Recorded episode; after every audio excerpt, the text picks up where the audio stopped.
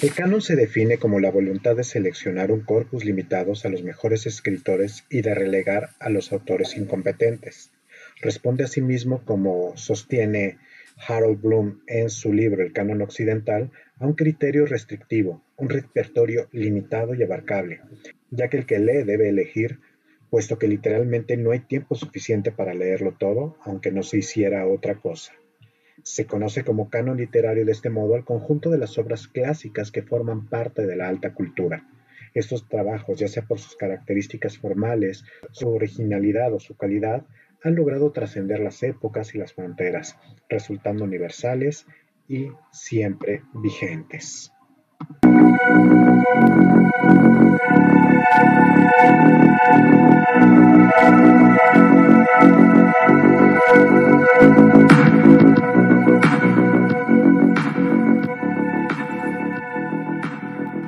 Yo soy La Fe, Lafa, y estamos una vez más en el conversatorio literario. Hola, ¿cómo están? Pues ya saben, yo soy Sofía y estamos de nuevo en un programa más de El Conversatorio, pero no por ser un programa más, es menos, sobre todo porque estamos celebrando el cierre de temporada. ¿Qué piensan? Pues, hola, yo soy, yo soy Julio, como, como prefieran. Soy el, el de los radioescuchas. Ya sabemos que no nos, no, nos escuchan generalmente por radio, pero bueno, aquí estamos. Este, súper, súper contento. Eh, ya terminó, terminamos una parte del, del ciclo y pues seguir echándole ganas, ¿no? Eh, ¿Qué podemos decir o qué podemos hablar acerca del canon? ¿Qué es ese ente en el cual los que estamos en la literatura, tanto de una forma formal como de una forma lúdica, inconscientemente también lo están llamando. ¿Qué es, qué es este, este ente o esta nebulosa que encontramos para todos los lectores? Ya estamos en el final de temporada, llegamos hasta este momento. Eh, también vamos a hablar de esa situación, de qué ocurrió, todos los momentos cómodos y no tan cómodos que hubo, todas las cuestiones que también fueron atravesando este conversatorio y el canon, que es lo que ahorita creo que estaban conversando, ¿no? Ya llegué un poco tarde a la conversación. Apenas, apenas estábamos abriendo la conversación. ¿Qué era esto? ¿Qué es, qué es para ustedes, este, los grandes, los, los buenos, ¿Qué es este canon literario? ¿A qué, ¿A qué nos referimos con este canon literario? ¿Qué es este híbrido que, se maneja o que está aquí? Bueno, cuando hablamos de, del canon, inevitablemente que hablar de Harold Bloom, ¿no? que ya lo, estaba citando. Eh, no sé, a mí me cuesta un poquito de trabajo pensar cuáles son esos textos que parecen no necesarios. Que también lo menciona Carol Bloom en, esa obra tan polémica, ¿no? El canon occidental, en donde, bueno, eh, como occidental, pues básicamente él hace un, recuento, sobre todo de autores eh, ingleses y, y, gringos, ¿no? Bueno, estadounidenses, gringos. Por lo tanto, uno se preguntaría, ¿de verdad es innecesario no tomar en cuenta a los autores hispanoamericanos o o hispanos, ¿no? Españoles, porque, bueno, pensemos que él, para la, para la sección eh, de los que hablan español, pues toma a, Neruda, toma a Borges y me parece que por ahí otro que no, no me acuerdo quién es el otro, y uno se preguntaría si dentro de ese canon occidental, de verdad no cabemos nosotros los, los los hispanoamericanos, ¿no? Cervantes creo que era, ¿no? Cervantes, Cervantes. Entonces uno pensaría que México no está en el canon occidental y que, este, pues bueno, a fin de cuentas, él, él toma en cuenta su propio canon, ¿no? Su propia definición de canon y lo que a él le parecen los, los modelos a seguir. Pero bueno, debatible, muy debatible. En su momento, y seguramente seguirá siendo muy debatible ese concepto del canon occidental. Sí, porque además eh, pareciera que el concepto es como muy abierto, ¿no? No podríamos tampoco determinar así tal cual cómo se forma, cómo se establece, cómo se pone en funcionamiento, cómo se mantiene, digamos, a lo largo del tiempo, ¿no? Porque eh, más allá de, digamos, de, definir como tal la palabra canon, también, digamos, nos vemos obligados a, determinar quién lo establece, cómo se pone en funcionamiento, ¿no? A través incluso de qué, de qué instituciones, de qué eh, figuras públicas. En este caso, por ejemplo, que decía Jules, pues pensamos en Bloom como un crítico, eh, digamos, ya colocado en la academia norteamericana, ¿no? No es, digamos, cualquier persona la que está determinando una posible lista de autores o libros eh, que deben leerse, que deben estudiarse, que deben colocarse como modelos, ¿no? Entonces, eh, digamos que todo esto nos lleva a preguntarnos, entonces, ¿quién lo determina, no?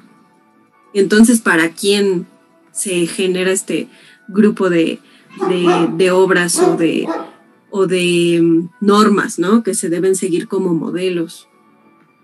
No sé ustedes qué piensan. Porque en, fíjate, en la RAE, eh, una de las tantas definiciones que tiene acerca del canon, eh, hay una que me parece que vino muy, muy, muy a colación, que es catálogo de autores u obras de un género de la literatura o el pensamiento también, ¿no? ¿Cómo lo vamos a, cómo lo vamos a armar, ¿no? Tendríamos que releer a Bloom para ver cuáles fueron los, los em, las rúbricas, los, los estereotipos, los tipos que él tomó para, para formar su propio su propio catálogo. Que a fin de cuentas lo podemos ver nada más como su catálogo, ¿no? Y, discutirlo, tomarlo, si a alguien le parece correcta esa parte, o simplemente pensar en, crear un nuevo, un nuevo catálogo, un nuevo canon. Pero eso también a la vez nos llevaría a pensar si hay... Si hay si hay catálogos o si hay propuestas de, canon en tanto el número de lectores, ¿no? Porque pareciera que entonces cualquiera puede, puede determinar o puede proponer su propio catálogo listado de autores modélicos, ¿no? Eso se nos haría un problema, ¿no? No sé qué piensan, es, está como complicado, ¿no? O sea, pareciera que el, establecimiento del canon en principio parece es como muy arbitrario, ¿no? Yo, Sofía, eh, tengo eh, una lista de autores predilectos, más allá de las razones, que me gustaría a mí proponer como canónicos, ¿no? Pero eso no, eso no, digamos, nos llevaría al establecimiento del canon, ¿no? Pareciera que no nada más es eso, son muchos factores, porque yo, Sofía, no soy nadie en el mundo, ¿no? No soy un referente a seguir tampoco dentro de un cierto em, grupo de receptores que pudieran tomar eso como un posible canon, ¿no? Pero regresamos al, punto de cuántas revistas, tanto especializadas como no especializadas, o algunos de estos blogs en, general, que, eh, que te dicen, estos son los 100 mejores, eh, o estos son los 100 libros que tienes que, que leer, casi, casi te lo están ordenando. Eh, ¿Quién es Bloom eh, en, general? O sea, yo voy por la calle y le pregunto a cualquier persona, eh, ¿quién es Harold Bloom? Y Harold Bloom dijo que estos son en específico los que debes de estar leyendo. Él inventó el canon porque leyendo algunos puntos, medio preparando aquí mi tarea, porque sé que aquí tengo mis maestros, este, y que no me vayan a jalar las orejas tanto Mare como Jules y, Sophie, aunque también está medio retirado ahorita de, las hablas, eh, pues que dicen que son unos modelos. Los poemas de Homero, en algún momento también hay algunos que marcan la Biblia, con todo y sus contradicciones, ya me voy a empezar a quemar, sí, ya lo sé, no me importa, con todas las contradicciones que, vienen en, ese conjunto de libros, son como que puntos a, a seguir. Y ya de ahí empieza a haber una serie de, eh, de, perdón, de escritores en los cuales te dicen eh, que se guiaron en ese, a lo mejor como ejemplo de esas grandes obras, como tenemos eh, el, Príncipe de Maquiavelo, bueno, todo lo que estuvo, estuvo, escribiendo este Nicolás Maquiavelo, o otros eh, autores como Shakespeare, el mismo Cervantes que, había mencionado Jules, Borges, y que el mismo Borges adoró la, la novela de Pedro Páramo y que dijo que ese debería de ser un gran libro, pero Harold Bloom tampoco, no vuelve a ver al, al, punto del, del, mexicano y obviamente deja de lado un montón de escritoras súper buenas. Eh, se me olvidó el, el, nombre del, de uno de los cuentistas de Onetti, ya, ya, ya lo recordé. A, a Onetti también lo deja fuera, ya que de ahí muchos del, del boom latinoamericano se basaron en ellos. No sé hasta qué punto puede llegar a ser tan intransigente. Mare, para ti, eh, ¿qué es esto del... Ya, porque ya nos estamos empezando a, a, pelear, a agarrar un poquito del chongo. Bueno, más bien vamos como sobre una misma línea. Esa es, esa es la ventaja. Eh, para ti, ¿qué es esto, querida? Pues me perdí de las líneas en realidad, porque ahorita la conexión está fallando un poco. Entonces, pues no escuché el inicio, no escuché, estoy como atando un poco los hilos y ahorita lo que los escuchaba me preguntaba, eh, pues el canon, ¿desde qué punto se erige? No, no les digo, no, no sé muy bien por dónde empezar, eh, porque no tengo el contexto, pero pensaba, por ejemplo, qué es lo que hace, al, si, lo que hace al canon de alguna manera es, es que este libro o este texto sea universal, y que tenga aceptación, pues también valdría preguntarse la aceptación de quién. Fue popular en su época, hay textos que no fueron populares en su época y que posteriormente se vuelven, se, vuelven canónicos porque algún estudioso los retoma, ¿no? Entonces, ahí queda muy claro que también el aspecto de canónico se relaciona con, con lo formal, o por lo menos con algo que está relacionado a, la profesionalización y de, del estudio. Yo asocio canónico con el estudio o con el estudio que, que realizan algunas personas, por aquí creo que estaban hablando de Bloom y podríamos también enunciar a otros teóricos, ¿no? Que quizá ya sería como darle otro tipo de corte, pero sí me parece muy interesante desde dónde se elige, porque digamos que quien lo elige a lo mejor no conocemos esos rostros, los nombres, pero desde qué aspectos, en, algún momento en una plática anterior lo preguntaba, lo, lo mencionaba Sophie, no recuerdo si lo preguntaba o lo mencionaba, pero se dijo que pues el canon tiene ciertas características, ¿no? Debe poseer ciertas características para que también eh, pueda ser conformado como canon y también habría que cuestionarnos cuáles son y, desde qué estética se están viendo esas características. Pero regreso yo a lo mismo. Entonces, si a mí me gusta leer no sé, eh, literatura de terror. Eh, me gusta estar leyendo a lo mejor eh, novela rosa o, novela policíaca, que tampoco la mayoría no está dentro del, del canon. Entonces estoy leyendo mal. Tengo que realmente irme en específico a lo que me están marcando estas personas. ¿O qué tanto también el canon puede llegar a relacionarse con lo popular? Pues yo creo que eh, deberíamos, eh, por ahí tocaste un punto que me parece interesante. No, deberían, eh, yo creo que para poder hablar de un canon, primero habríamos que empezar a acotar, ¿no? O sea, el canon occidental, híjole, o sea, pues Europa es occidente, sí, Estados Unidos es occidente, Latinoamérica es occidente. Entonces, pues, ¿por qué no sería el canon para, no, eh, para que no le explote en la cara toda la, la, variedad de autores que pueden existir, la cantidad impresionante de modelos este, literarios, ¿no? Pensemos que la literatura es eh, como todos los artes, todas las artes, siempre va a tender a romper, a, a tratar de subir esquemas. Entonces, empezando de ahí, pues, híjole, eh, se empieza a meter en un, en un problema, ¿no? Nos vamos a empezar a meter en un problema. Entonces, eh, podríamos decir, ¿cuál es el canon de la literatura mexicana, por ejemplo? ¿No? Y ahí nos vamos a meter en otro, en otro problema, este, en el que ya nos metió en algunas ocasiones el doctor César Núñez, y nos empezaría a preguntar, él empezaría a preguntar, y bueno, sí, pero ¿y qué es la literatura mexicana?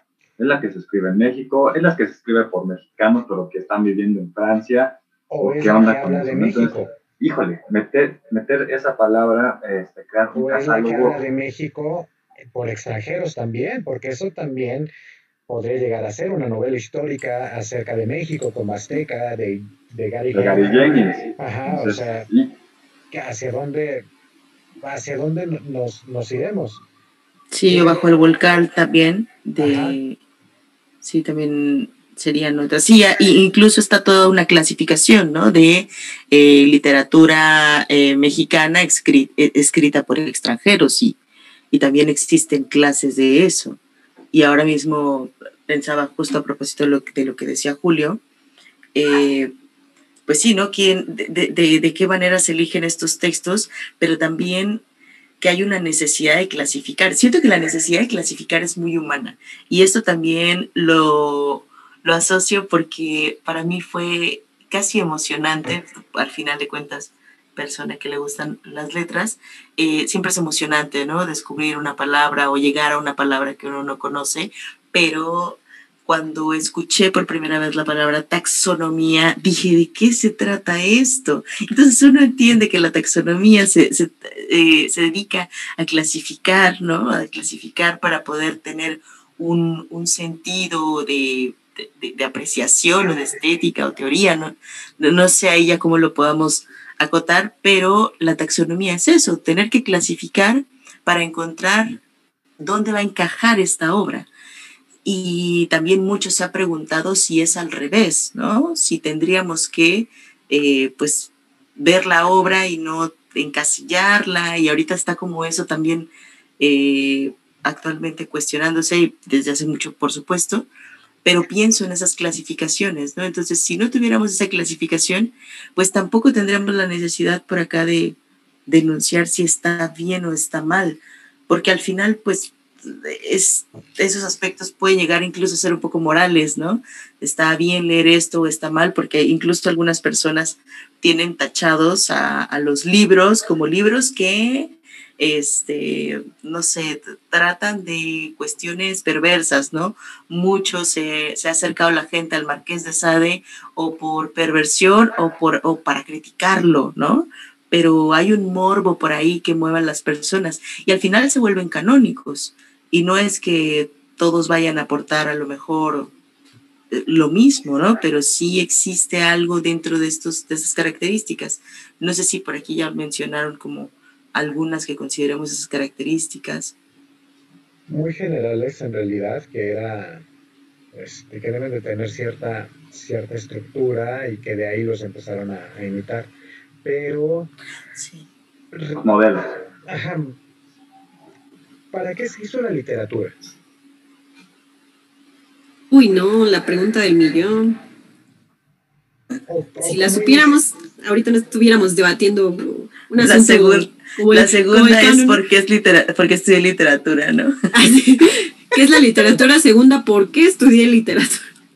Tercera pregunta, ¿qué es el canon literario? uy, no, nos metemos en otro problema. Cuarta, ¿qué es la poesía? pues si eres tú. Depende del enfoque, porque también puede ser que poesía no eres, no eres tú. Exactamente. ¿Para qué se inició la literatura? O sea, en, en realidad, ¿para qué fue? yo sé del micrófono en este momento. a lo mejor yo me estoy yendo con lo más, con lo más básico, que es eh, qué es lo que pasaba, no sé, me estoy tratando de parafrasear a algunos historiadores, que qué es lo que pasaba eh, en el pasado eh, hablando de los dioses, eran tradiciones orales. Y estas tradiciones orales, ¿qué fue lo que hicieron? Los empezaron a colocar en, piedra, en paredes, en, códices, que ahí empezó la, la, escritura y también obviamente la literatura. Es estar contando Y muchas de las veces esos cuentos, ¿para qué son?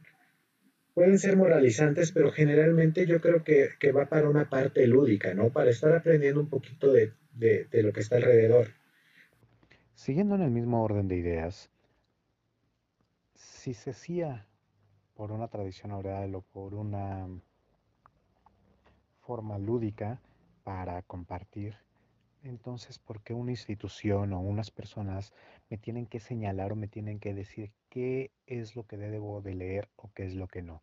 ¿Cuáles son sus parámetros? Nos están tratando como si todos deberíamos, deberíamos de estar leyendo lo mismo o eh, que a menos que lea estos, estoy dentro de cierto club invisible o cómo sería este punto. Eso es lo que me, llega a, preocupar, porque si de eso se trata, nos vamos a perder de más autores, de más obras, de la forma en cómo van a estar tratando los diferentes temas. ¿Por qué me van a señalar si yo quiero leer a Harry Potter, si yo voy a leer eh, Los Juegos del Hambre o, cualquiera de estas Blood Runner o cualquiera de estas sagas juveniles o a lo mejor el canon también ya ha salido parte de los profesionales también como para la, gente común y que me señala por leer tal o cual cosa. Eh, empiezan a criticar si leen a, Paulo Coelho o, a Jodorowsky o, esta literatura de, de, superación, ¿no? de, autoayuda. ¿Eso está mal? Porque también entonces debe de haber un canon para ese tipo de literatura y no, por ejemplo, hablando de un Paulo Coelho, siendo una, sus lecturas tan fáciles, eso no me daría pauta para brincar a otro tipo de, de, libros, a otro tipo de contenidos, o cuánta gente que leyó los Juegos del Hambre o que leyó los, eh, los de Harry Potter, y también apoyado un poco por las películas, saltaron a leer al Señor de los Anillos. No, no entiendo por qué ese punto de querer especificar esto. La pregunta que se quedaría un poco en la mesa eh, y también yo estoy dando la respuesta es, ¿sería adecuado, sería bueno o es bueno el canon? ¿Sí o no? Y si sí es sí o no, ¿qué tanto es para toda la gente común o nada más para la gente especialista?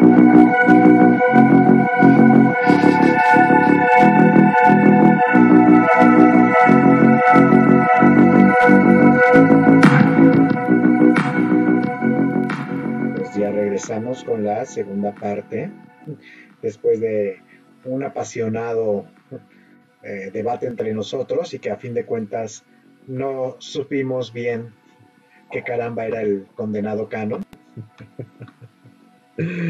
Pues vamos con esta, con esta, con esta pequeña reflexión. Después de haber concluido, este es nuestro último capítulo de la primera temporada. Ya por ahí ya tenemos también estructurada la segunda y hasta la tercera temporada de cuáles van a ser los temas. Y faltan por ahí invitados y demás cosas que podamos seguir hablando. Pues no sé qué es lo que les ha parecido. Y aquí me gustaría empezar con mi querida Mare, que fue pues con, quien empezamos a, a dilucidar este, este pequeño proyecto.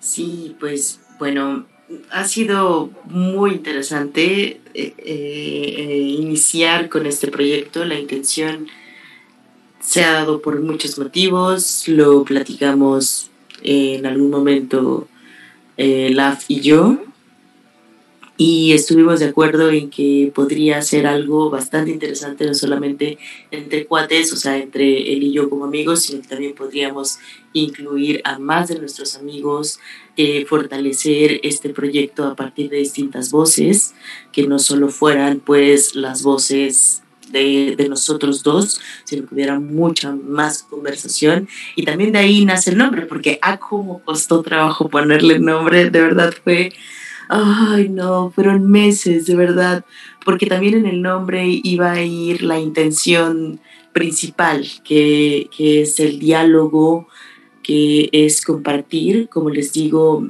la, la, intención al inicio era por ser un par, como un dueto, ¿no? Un dueto que pues también es, es una fórmula muy, muy válida porque así funcionan muy bien muchísimos, muchísimos programas y proyectos. Sin embargo, como que nos concentramos de que a lo mejor podría estar mucho más interesante y polémico si invitábamos otras voces, otras perspectivas y también abríamos el diálogo a distintos temas, no solo lecturas y ya, sino que también dábamos cabida a distintos cuestionamientos, por ejemplo, lo que estamos jugando ahorita, ¿no? De que, qué es qué es el canon, qué es la poesía, qué, por qué estoy literatura, eh, qué es la literatura, o sea, todo este tipo de preguntas que a lo mejor también eh, quisieran escuchar qué, qué, opinan otras personas, ¿no? Y también nosotros de verdad estamos muy deseosos por escuchar qué es lo que ustedes opinan. Eh, siempre son muy, muy bien recibidos los comentarios que tienen y también viene de ahí el intercambio. Después se integran nuestros dos grandes amigos, Sofi y Julio, a este proyecto tan noble, porque la verdad me parece un proyecto muy noble, que Creo que esa es como también la base, la honestidad de ir compartiendo la información que tenemos, quiénes somos. Este, pues, las pláticas no son inventadas, se hacen aquí al momento con todos sus errores que ya vieron, pues son considerables, pero también sobrepasan la buena intención que tenemos. Entonces, like por eso, eh, nuestra intención es mucho más grande que eh, yo creo que los errores que se presentan. Y también por eso, pues, continuará, ¿no? O sea, ya aquí adelantó la FA que tenemos preparada la segunda, ya casi está grabada la, segunda temporada. No sé si alguien tenga como una pregunta de cómo funciona esto. Nosotros vamos grabando, vamos grabando y ya después vamos clasificando. Ahorita ya con nuestros dos amigos que van a hablar cómo se sintieron, pues ellos les compartirán muy bien cómo se sintieron las grabaciones que tuvimos, pero fueron distintas sesiones que se utilizarán en distintas temporadas. Y creo que eso es lo que les puedo decir. Yo estoy muy feliz, yo los quiero un montón a todos los que están aquí y de verdad que soy muy agradecida de poder crear un proyecto con la compañía de amigos. No sabemos si esto va a durar 50 años o va a durar, eh, pues no sé, 15 temporadas, pero sí tenemos esta intención de conservarlo y pues también divertirnos mucho con lo que estamos haciendo. Así que quisiera escuchar también cómo se sintieron. ¿Cómo se sintió Julio, Sofi? La mare, la mare. Mi y la favorita de las grabaciones que te... no, ni piensen que sí es época, ¿eh? Ahorita, y creo que cuando se, se ponga esto va a seguir siendo época, eh, no sé, yo, yo, yo recuerdo la primera vez que, que me contactó la AFE para, para el proyecto, no como parte del proyecto, sino más bien como invitada, ¿no? Me acuerdo muy bien que la, la consigna, la única regla que me puso fue, a ver, no es un lugar donde tú vas a ir a dar una ponencia, no es un lugar donde tú vas a decir, sí, mire, yo soy este, estudiante, doctoranda de no sé, o sea, no. A ver, pon los pies en la tierra, se trata de un programa en donde tú puedes comentar como lectora lo que tú quieras, ¿no? O sea, no nada de que estés, híjole, es que qué tal que digo algo que, algún profesor me va a escuchar y va a decir, no, esa no es mi alumna, ¿no? O sea, se trata aquí de que tú vayas y hables lo que salga de tu ronco pecho y lo que sientas y lo que pienses al respecto, ¿no? No hay opinión válida, no hay opinión inválida. Yo dije, híjole, ese es un problema, ¿no? Hablando ahora que la primera parte de este programa fue sobre, sobre el canon, pues uno se da cuenta realmente qué tan, digamos, eh, automatizados estamos cuando hablamos de literatura, ¿no? Uno mismo trata como profesor a veces de hacerle creer a los alumnos o mm, compartirles la idea de que no se trata de, que cuando te digan literatura es, ay, qué huevo, ¿no? ah, ya nos va a hablar de los autores cuando escriben y cuando bla, bla, bla, ¿no? Pero de todas formas, cuando uno se pone a hablar sobre la literatura, a veces también está en ese modo de, miren, la literatura en el año de 1800. Y entonces empieza a ser como mucho de, de, de corbata y frac y pues no se trata de eso, ¿no? Entonces, esto fue como un desafío muy grande para mí y me encantó porque al principio estaba yo muy nerviosa de a ver si no digo tonterías, no preparé nada, no escribí nada, no investigué nada, no sé de qué, o sea, eh, escucharon ya el programa sobre, sobre música y literatura. Lo único que buscamos fue algunas canciones nuestras en nuestro playlist guardado en Spotify o donde fuera, que nos ayudara a lo mejor eh, con las referencias literarias, ¿no? Pero de ahí a que uno pusiera eh, todo su empeño en rescatar fuentes bibliográficas y demás, ¿no? Entonces, eso no sucedió, ¿no? Y, y, eso me encanta del proyecto, ¿no? Que es un proyecto que precisamente tiene, no sé si como objetivo principal, pero al menos sí como en sus propósitos, eh, desautomatizar a la gente que cree que la literatura es seriedad, solemnidad, academicismo puro, ¿no? O sea, aquí la situación está en que si nosotros optamos por la literatura fue por cuestiones incluso más pasionales que nada, ¿no?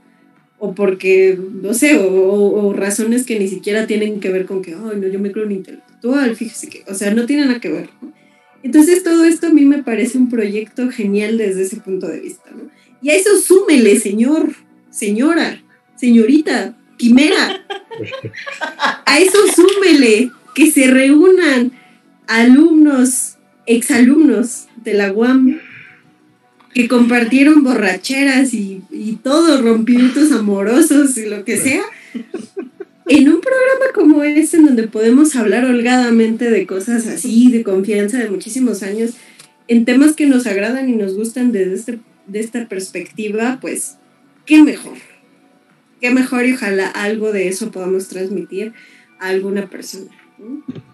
Y ya, fin, me callo. y algo como lo que tú decías, ¿no, querida Sofi? De que a lo mejor llegaste o llegamos a, estudiar literatura con, con un sentimiento muy romántico, pensando que era una cosa, y ya cuando llegamos, Ah, sí, ahí te va, pum, y ahí te va un gancho, y ahí te va un open, sí. y te va una patada voladora, y ya me hicieron la quebradora. ¿En qué momento, güey, sonó la campana? denme un poco de, de chance. Ah. Yo venía aquí a leer libros tranquilamente. ¿Qué pasó, viejo? Así Relevo, relevo y ves a tus compañeros de equipo que están también en tu esquina y que están con la misma cara de espanto de algunos. Aquí le cuento mis penas. y que después se convierte en algo también competitivo. Se sabe que los de letras, en otras divisiones, se sabe que los de letras son especiales, ¿no? O sea, son, son personas... Son de necesidades especiales. Creo que ya lo habíamos platicado en otro, en otro conversatorio, no, no, no, no, estoy muy seguro, ¿no? Pero cuando en la, en la UAM, durante la temporada, ¿no? Pero en la UAM tomamos este, materias divisionales y divisionales, que no necesariamente son de literatura, bueno, más bien, necesariamente no son de literatura y entonces, eh, curiosamente, y no lo digo por, por alzarme el cuello, pero finalmente los de letras somos los que salimos mejores en esas materias. Entonces, este, eh, no porque seamos muy inteligentes, no porque seamos una maravilla, eh, simplemente porque dentro de la misma, las mismas clases, la cuestión se vuelve muy competitiva. Entonces, creo que nos llevamos eso a, a otras materias y bueno, por eso los de literatura generalmente no somos muy populares. No nos quieren mucho, pero tampoco somos... Adopte a su literato cuando nos vea debajo de un puente, por favor. Dele cariño, un poco de agua. Sí, una tortita, no importa, un taco de, canasta. Y, por favor, por lo que más quieran, jamás le pregunten a alguien de literatura qué es literatura, porque Ni que es canon. Se van, a, ver cómo les crece una, una, vena aquí en la frente que tal vez reviente y colapse el pobre, la pobre persona. No, no, no, no nos pregunten qué es literatura. Pues bueno, ahora creo que voy yo. Desde hace un rato creo que tanto yo, Jules como yo somos los más atrasados en este, en este ámbito. ya después se enterarán o creo que ya lo, ya lo hemos mencionado, pero si no, ahí se los vamos a dejar nada más como, una, como un punto también de, de misterio. Pero también yo siempre tuve la idea de querer hacer algo en cuestiones de acercar la literatura de una forma más agradable, no de lo como nos los enseñan en la escuela, de repente alguien te pones a platicar eh, con esa persona y le dices cuáles son tus gustos literarios, cuáles son tus gustos este, en específico, y empiezas a platicar eh, como, como de amigos. A lo mejor también eh, por ahí no lo pude subir. hicimos algunas lecturas de los cuentos de, de, lo que, de algunos de los que estuvimos haciendo, precisamente como para dar esa apertura. No que vean al literato como el profesor de español, el mamón, eh, o el que estudia literatura, el que está en una, ah, yo soy el superintelectual y bla, bla, bla, bla, bla, bla, sino realmente dar ese gusto por la lectura que, que todos los que estamos aquí lo tenemos, pero de repente nunca falta alguien que se pone en ese plan mamila. Y después, sacada del, ah, ya habíamos dicho que del inframundo no, este, de ahí del, del este, ¿cómo se llama? Del... El Olimpo. no, no, del Olimpo, de... ¡Ay, se me fue! Es el infierno del purgatorio, gracias. regresó después de penar sus penas Sor, Sor Micaela, nuestra querida Mare. ¿Yo qué? ¿Yo qué? ¿Penas? se me apareció. del purgatorio. Él dice que regresó del purgatorio y yo digo que es del limbo, pero a lo mejor no tuvo. Pero de que volviste, volviste. Pero de que regresé, regresé del inframundo, de, de otros lugares eh, eh, que, que, que, son indescriptibles, pero sí, y a partir de esa unión, ¿qué pasó? Sí, pero ¿y a ti de qué cantina te aventaron y por qué te comunicaste conmigo? ¿Está bien? ¿A dónde te voy a sacar? ¿Hay que ir a pagar algo? ¿Qué onda? Y bueno. De eh, cinco años. Después de cinco años te acordaste. y pues me dio mucho gusto. Eh, los que estamos aquí, los, los cuatro, hemos, como bien lo dijo, los estuvimos apoyando en el sentido de, pues sí, de tanto de borracheras como de rupturas amorosas y todo esto que ya nos había comentado nuestra querida, eh, nuestra querida este, Sophie. Sí, eh, también de ahí cómo empezar a hacer una, una relación bastante buena que va, ha trascendido a, través de los, de los años por algo como lo, lo, acabo de mencionar hace un momento, cómo esta Mare regresó y cómo empezamos a, a hablarles a, también al, al, otro equipo.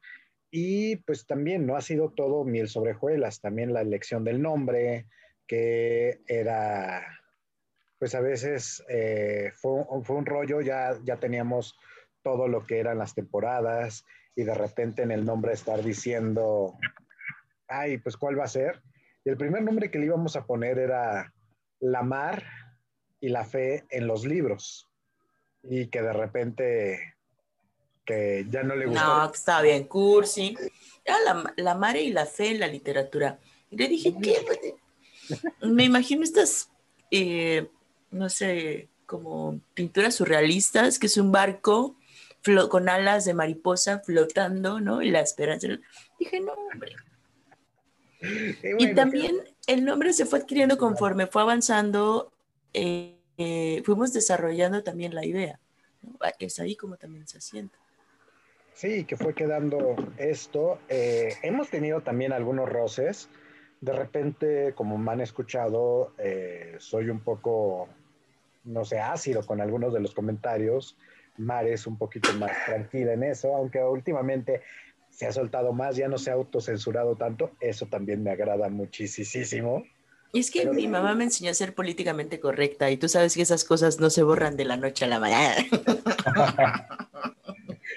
no, y también otra cosa que quiero mencionar, ahorita que dijiste eso, es que en alguna ocasión alguien me comentó que de repente te escuchas mucho tú en la voz, ¿no?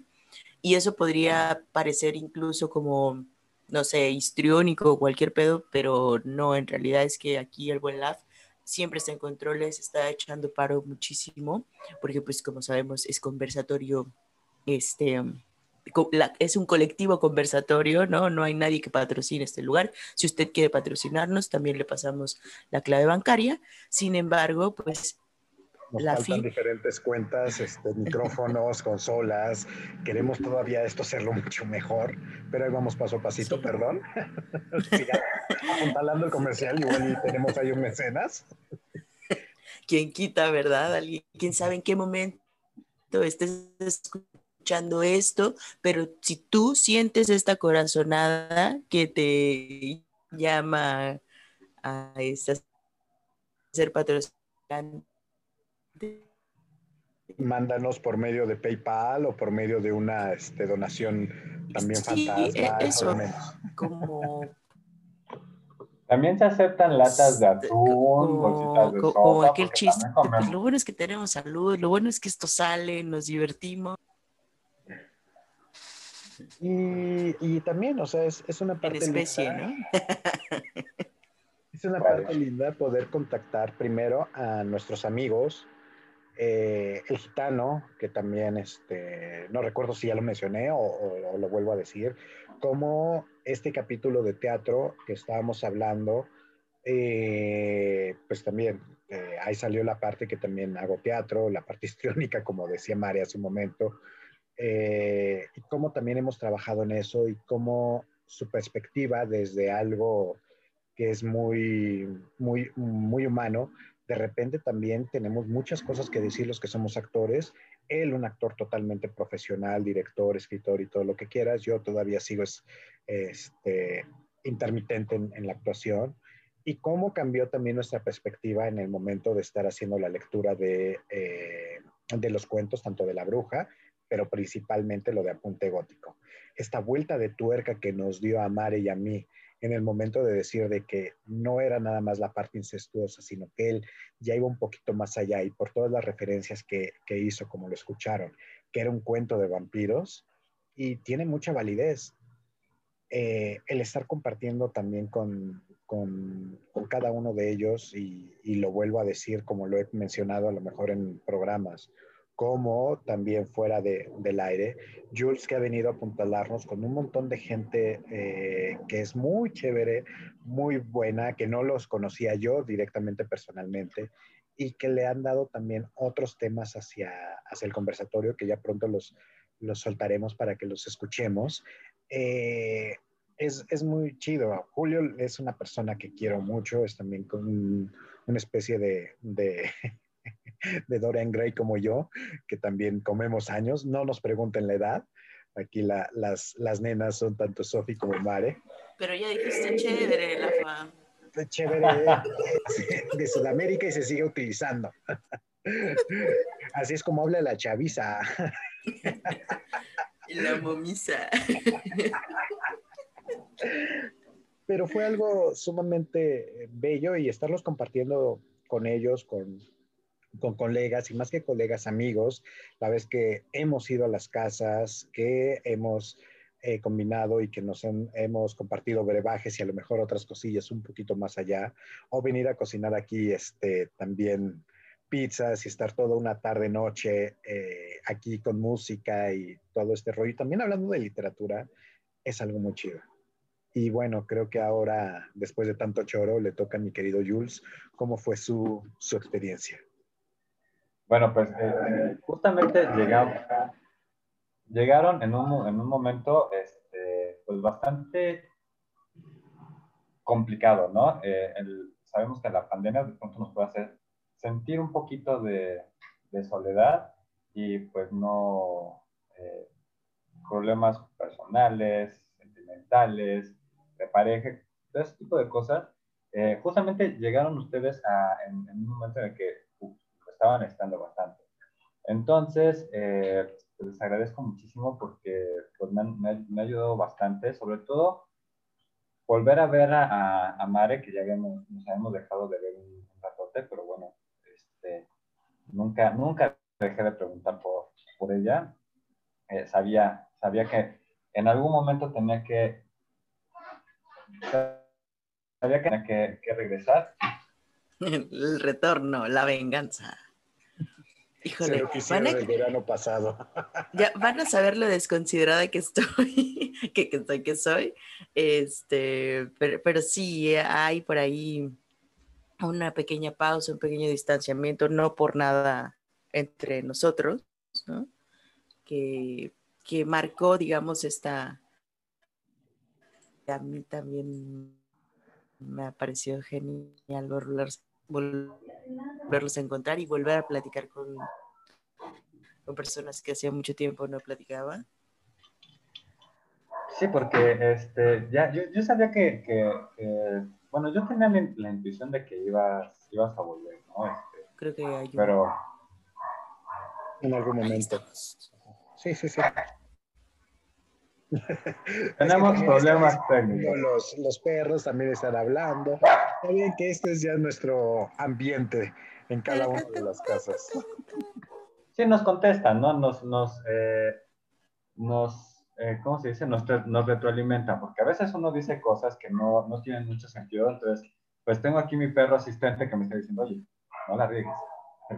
Pero bueno, entonces, eh, eh, bueno, el, conversatorio pues me ha ayudado bastante a sentirme cerca, sobre todo de personas tan importantes en mi vida que, siempre he querido mucho, que podemos estar eh, separados un ratito eh, físicamente, también dejamos, no dejarnos de hablar, sino pausar un momento nuestra, nuestra relación, no por algún conflicto, simplemente por situaciones que, la vida nos da, trabajo, etcétera, y volver a encontrarlos y además eh, poder practicar todos estos temas que, me gustan, poder, eh, no nada más me gustan, ¿no? También me apasionan.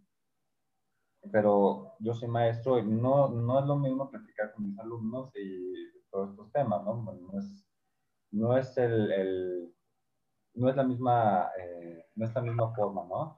Entonces, este es un espacio que a mí me ha ayudado bastante y además son personas muy inteligentes, muy cultas, muy, eh, que saben muchísimo de muchas cosas. Y eh, saber que puedo platicar de, tú a tú con, con, personas con este nivel, híjole, pues a mí me ayuda bastante porque pues ya lo hemos medio platicado eh, algunas veces, ¿no? Y, y, va a haber alguna sesión en la que vamos a platicar mucho más ampliamente de la, la, la experiencia académica, pero bueno, a veces la, la, experiencia académica no es tan, tan tan favorable como pareciera, ¿no? Eh, entonces, pues eh, saber que tengo aquí grandes personas con las que puedo platicar, además de los, de los invitados, ¿no? Que también eh, son personas maravillosas, pues saber que estoy más o menos ahí pegándole al nivel, creo que es algo bastante padre, bastante bonito, que me motiva mucho a, a, continuar con lo que estoy haciendo, saber que algo estoy haciendo bien y pues eh, y, saber que tengo la confianza de, de, mis compañeros, ¿no? Entonces, por todas esas razones, eh, agradezco muchísimo este, y, reitero que estoy muy contento, me encanta, me apasiona todo esto que estamos, que estamos haciendo. Yo de verdad espero que dure y dure y dure como las pilas Duracell, este, porque eh, me, la paso, me la paso maravilloso. todas las sesiones para mí han sido eh, bastante enriquecedoras y creo que eh, podemos seguir aprendiendo, tanto las personas que nos escuchan como nosotros mismos, ¿no? Estoy, El aprendizaje que hemos tenido es maravilloso. Al full. Sí, sí desde los más eh, físicos hasta los más personales, ¿no? En amistad y, y, e incluso de propósitos, ¿no? A la hora de ver de qué va el proyecto, qué es lo que queremos compartir. Eh, y ahorita estaba, por ejemplo, híjole, creo que en este episodio se me fue todas las veces el internet que jamás se me fue en todos los demás episodios. Se ha ido y regresado. un problema para terminar la temporada, este pinche ah. capítulo de terminación de temporada. Eso significa que no se quiere que se, que se acabe la temporada, pero si necesitamos descansar un poquito, tengo que hacer un buen edición, tengo que estar también controlando y viendo todo esto. Pero sí, este capítulo no tiene ni idea cómo, nos cómo hemos sufrido. Sí, sin embargo, no, no, adelante. Es como, es como un hijo, ¿no? Lo sufres, bueno, me imagino que no tener hijos ni quiero tener, pero... pero me lo imagino. Pero me imagino que es así como lo sufres, este, es ingrato muchas veces, eh, es frustrante muchas veces, pero aún así lo quieres. Entonces, Pero ahora sí le tienes que dar los 20 pesos para que se vaya a la tienda. Órale, pues ya está. Sí, son de ingratos, pero bueno, más o menos por ahí va la cosa. Entonces te has sentido bastante bien. Ya, ya nos dijo esta nuestra querida Sofi, nada más que, como les digo, tuvimos aquí algunos problemas, ya se tuvo que, ya, ya no pudo regresar e, en este momento, pero entonces sí te, te ha movido y te ha ayudado esto, mi querido Jules. Bastante, bastante me ha, me ha ayudado, este, personal, intelectual y, bueno, socialmente, ahorita que no hay mucha vida social en estas épocas, ¿verdad? Eh, entonces, eh, e incluso eh, estoy muy motivado, muy contento porque los temas que siguen para las temporadas 2 y 3 por ahí ya, empezaron las planeaciones, no inventen, van a estar geniales, yo ya quiero, ya quiero, pero bueno, este, igual, ¿no? Tenemos toda esta parte, hasta los que somos maestros ya vamos para fin de, de, curso, entonces ya nos estamos arrancando los pelos, esto que ven no es, un, no es mi cabello morado, es una peluca que me en mi calle. Entonces. Qué tonto eres. Este. Mi bisoñé. Mi bisoñé. Hasta así parece, no inventes. Entonces, este, sí, ya estoy bastante emocionado, ya, ya quiero llegar a, a, esos temas. Eh, también tenemos, eh, vamos a tener invitados, híjole. Es que es muy polémica. La siguiente temporada yo siento que es de catarsis, de polémica, pero también de reencuentros. De verdad que ha sido gratificante y enriquecedor poder tener estas conversaciones. Y si nos estás escuchando y te gustaron estas conversaciones, gracias porque también agradecemos el tiempo que te has tomado, la paciencia, ¿no? que para nosotros ha sido una gozada y espero que a quienes nos escuchen también lo estén disfrutando con nosotros. Y que, con, que, y que en algún momento, una vez más, volvemos a, a comentarlo, volvemos a decirlo si quieren estar aquí y conversar acerca de, algún tema de literatura, estamos abiertos. La literatura es, tiene esa gran ventaja que, se relaciona con todo. Ya lo habíamos eh, comentado y también si no... no mordemos, no nomás Con la historia, con la sociología, con diferentes puntos, con tradiciones orales, hay muchas cosas que pueden estar. Y también Jules tenía una, propuesta incluso de sus tareas, que cuál era, mi querido Jules. Bueno, si por ahí tienen ustedes alguna, alguna tarea, un libro que les hayan dejado, sobre todo en, en español, ¿no? Eh, literatura hispanoamericana o, bueno, española, eh, y que esté, traducido, que esté traducido y quieren que lo, lo, compartamos o que lo trabajemos, que les hagamos una reseña, que lo leamos y lo, les digamos, bueno, pues yo opino esto, esto y esto, bueno, también, también se, se, puede y yo creo que para nosotros también sería bastante interesante. Sobre todo ver qué es lo que se está, eh, qué es lo que les están dejando para, para algunos en, otros rubros, cuál es la guía de cuestiones del, de la literatura tal cual, o tal cual, sus gustos, qué es lo que están leyendo ahorita. Creo que lo último que, que me quedé fue Bajo las Estrellas, y ya tiene también como cinco años de, de esa literatura juvenil. Así bajo que, la misma estrella. Bajo la misma estrella, ándale, ni, ni me acuerdo, carajo. Ya, pero, ya tiene. Pero también. Sí, ya, de que ya pasó su tiempito. No, incluso, no, sí, yo también me quedé en eso. Sí, sí, por ahí ya este, los pusieron a, a leer, no sé, por ejemplo, Pedro Páramo y les está pareciendo muy aburrido y no lo entienden, nosotros. Si les pusieron Aura, les está pareciendo muy aburrido y no lo entienden. Aquí este, podemos hacer un, capítulo, bueno, no es un capítulo, pero por lo menos este, ponernos en contacto con ustedes y decirles, a ver, vamos a ver estos elementos, estos elementos, por esto, eh, ¿qué es lo que está pasando aquí? ¿Por qué no lo entiendes? ¿Por qué te parece aburrido? Porque, bueno, se vale que nos parezca aburrido, pero eh, pues nosotros como ya lo leímos los trabajamos, seguramente algo le, podemos encontrar que a ti te parezca interesante.